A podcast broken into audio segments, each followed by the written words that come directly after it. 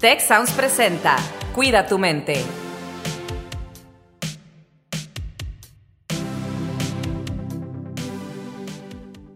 Hola, ¿qué tal? Mi nombre es Carlos Ordóñez y para mí es un placer darles la más cordial bienvenida a una emisión más del podcast Cuida tu mente. Y es un placer compartir los micrófonos con Rosalinda Ballesteros y con Alex Tarriba. Rosalinda, ¿cómo estás?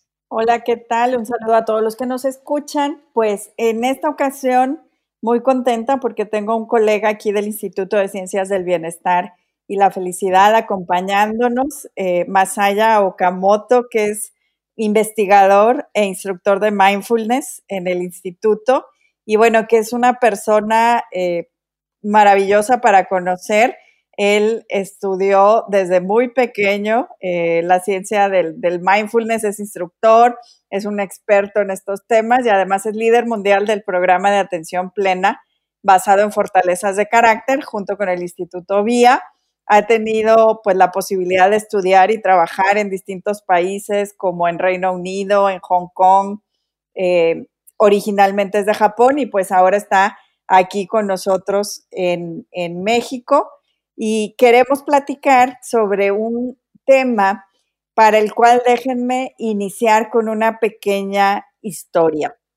Fíjense que a veces sucede, y a mí me pasa, que vamos a un lugar o tenemos una expectativa de cómo van a ser las cosas y yo tengo una comida favorita, ¿verdad? Ahora en, en esta época pues la hacemos aquí en casa eh, esta comida favorita es el sushi, precisamente, pues la versión nuestra, ¿verdad? De acá tropicalizada a nuestros países occidentales, no necesariamente el de Japón.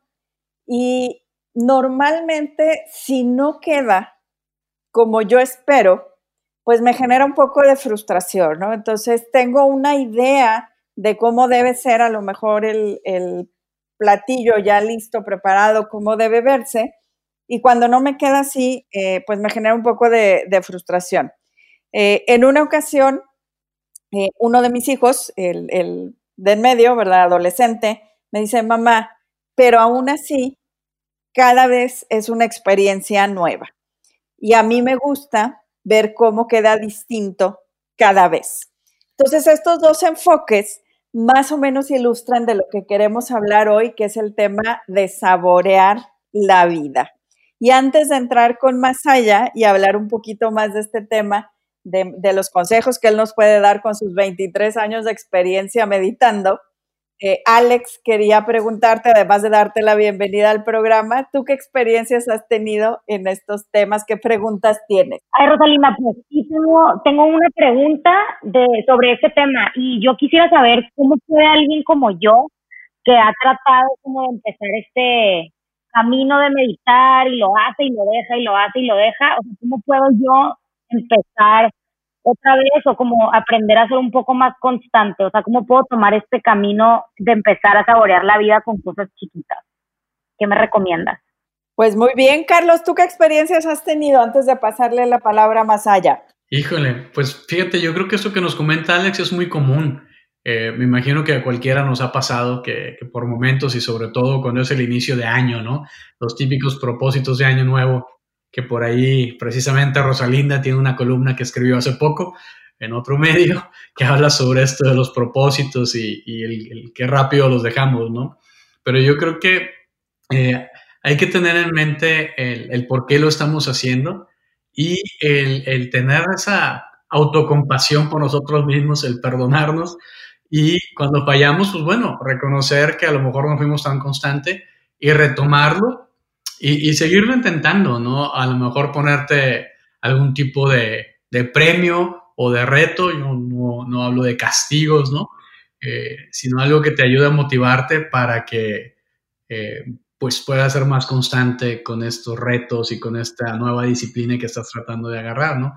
A mí me funciona mucho pues bajar una app y esa app me está dando recordatorios todo el tiempo de que, oye, ya es momento de hacer una pausa o ya, ya te toca hacer esta otra práctica de meditación sobre tal dimensión del bienestar.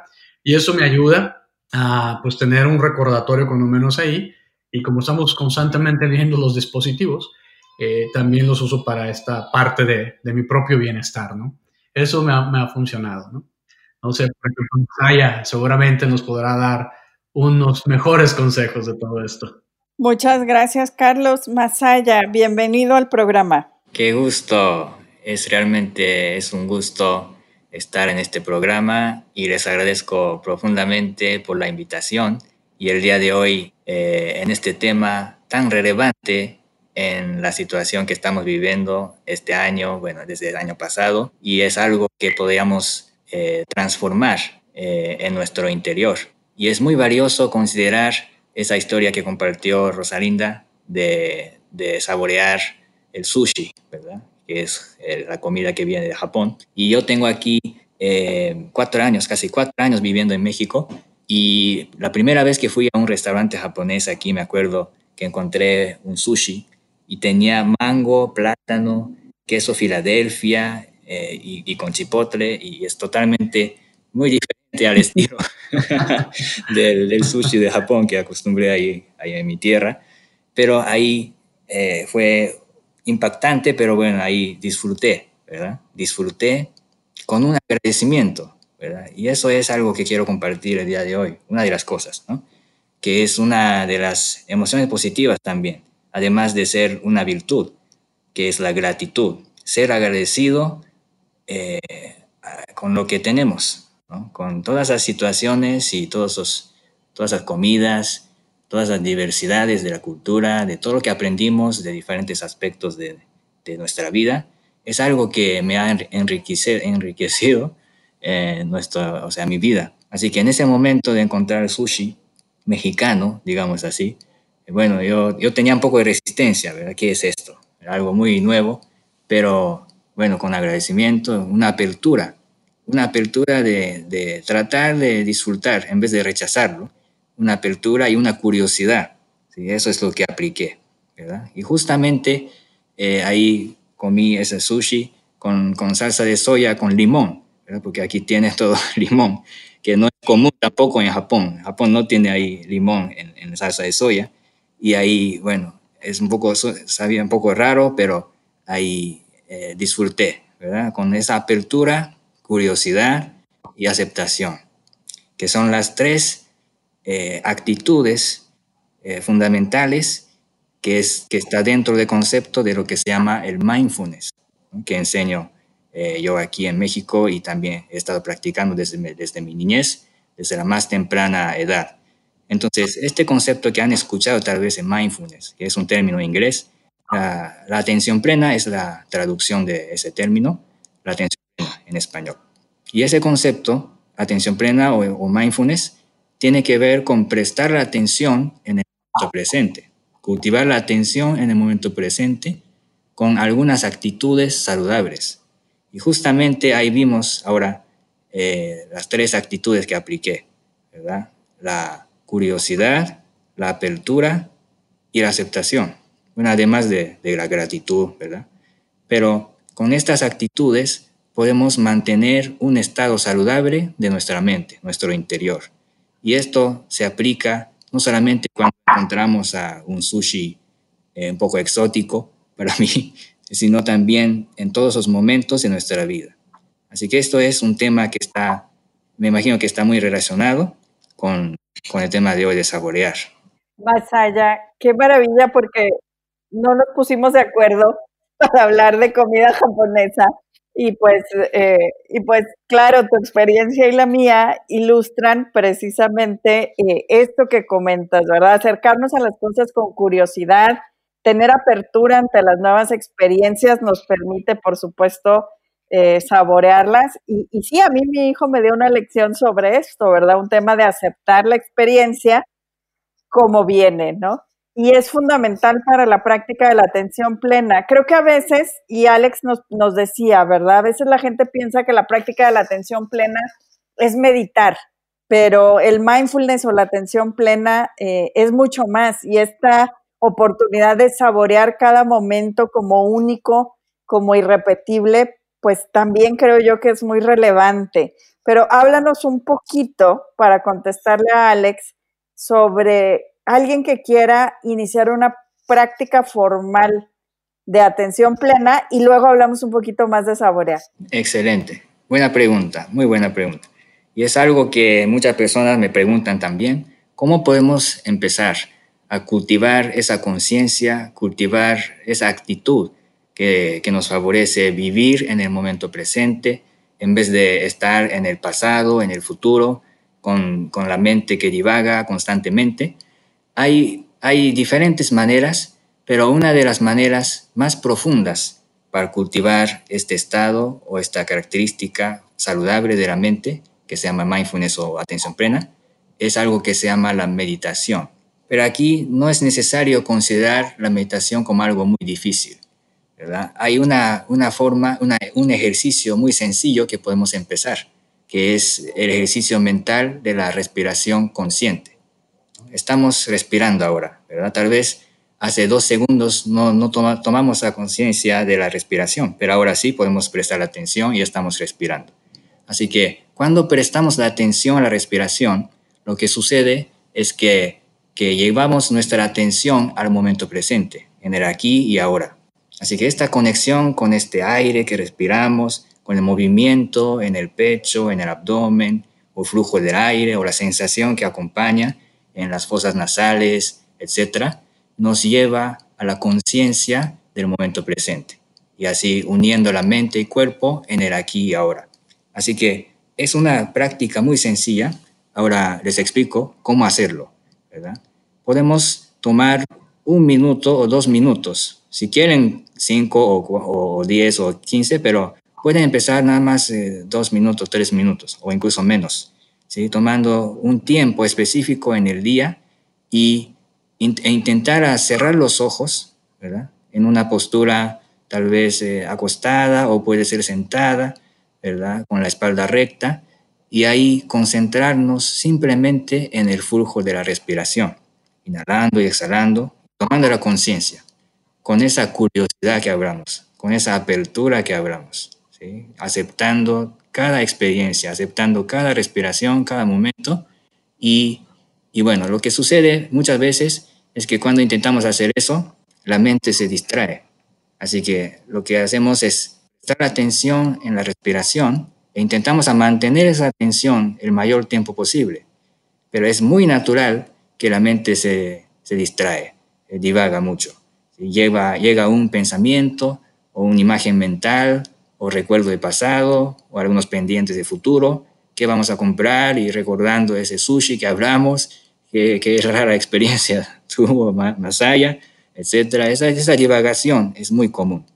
Así que cuando sucede eso, lo que podemos hacer en este ejercicio es simplemente regresar.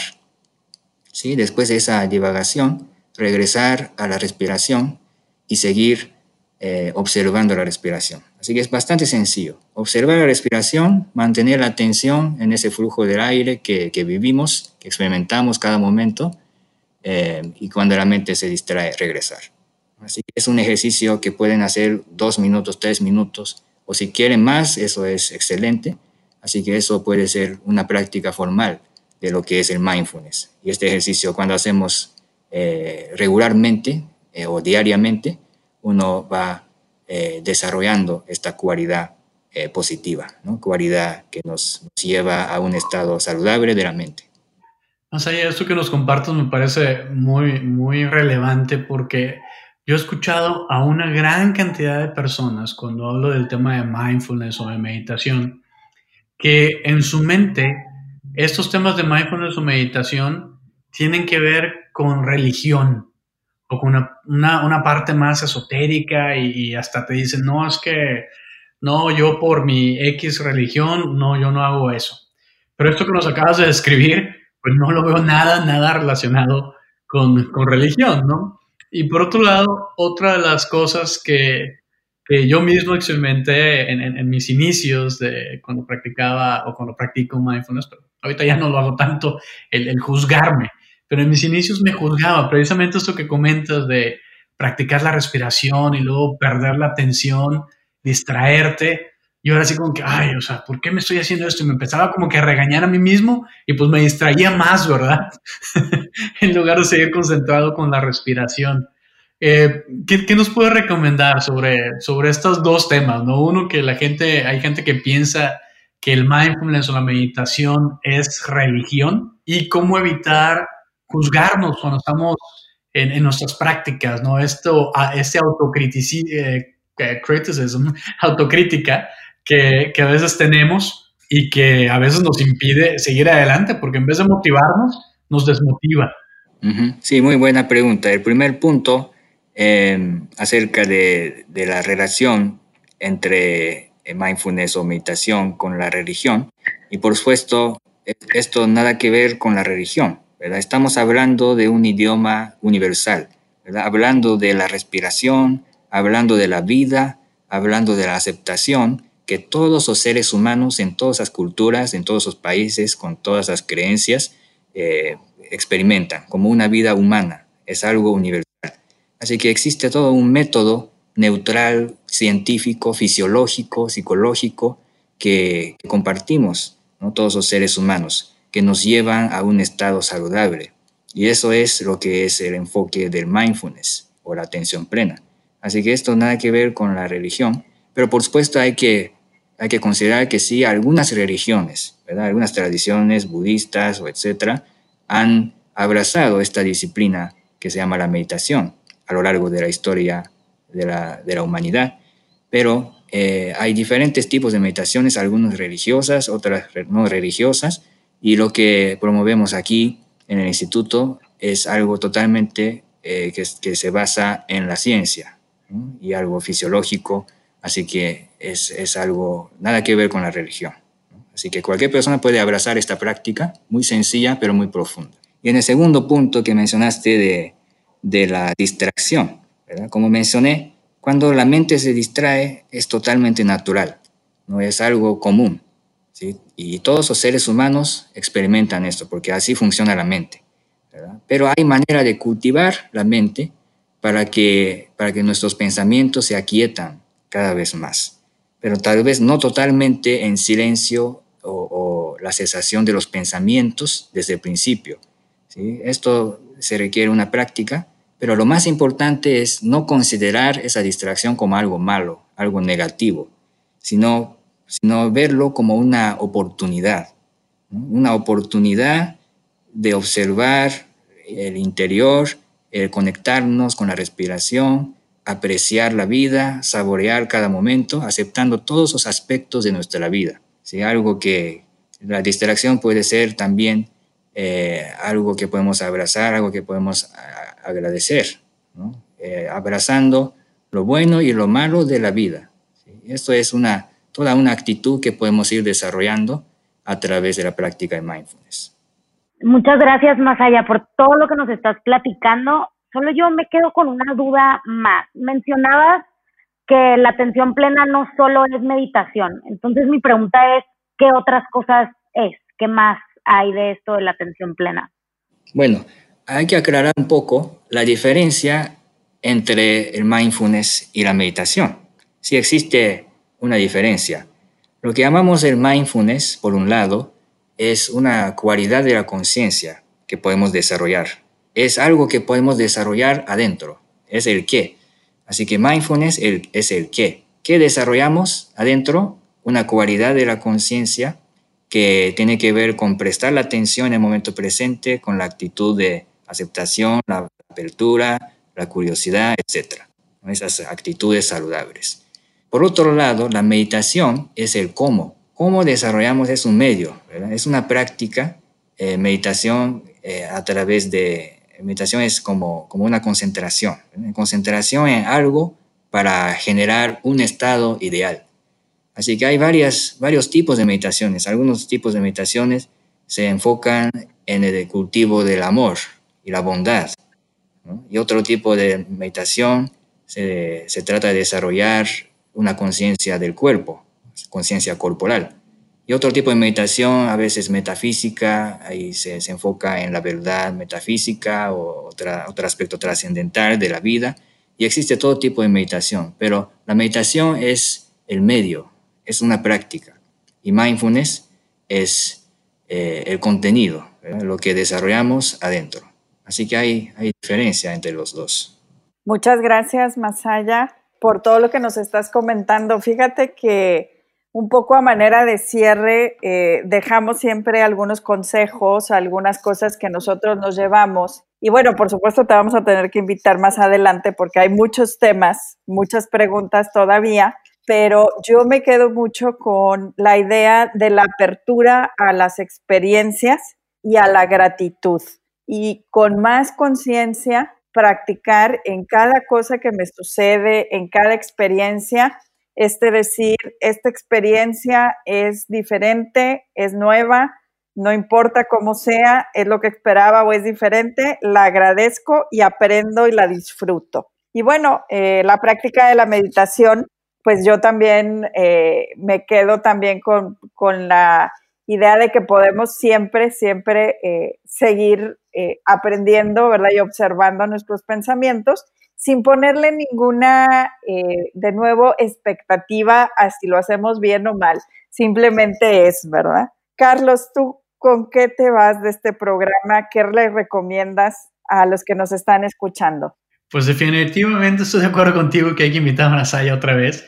Eh, me encantaría aprender más sobre estas meditaciones o estas sesiones que podemos hacer, ejercicios para cultivar el amor y la bondad. Pero bueno, de esto que nos platicó, eh, algo que me, me, enganché mucho con esa frase de abrazar lo bueno y lo malo de la vida que nos compartió Masaya, ¿no? Eh, y esto lo uno a la parte de, aceptación y de gratitud, ¿no? De estar agradecidos por todo lo que pasa, lo que aparentemente es malo, tal vez en el futuro volteemos para atrás y veamos que si no hubiera pasado eso aparentemente malo, no tendríamos hoy algo bueno. Y es algo que, que he experimentado innumerables veces en mi vida.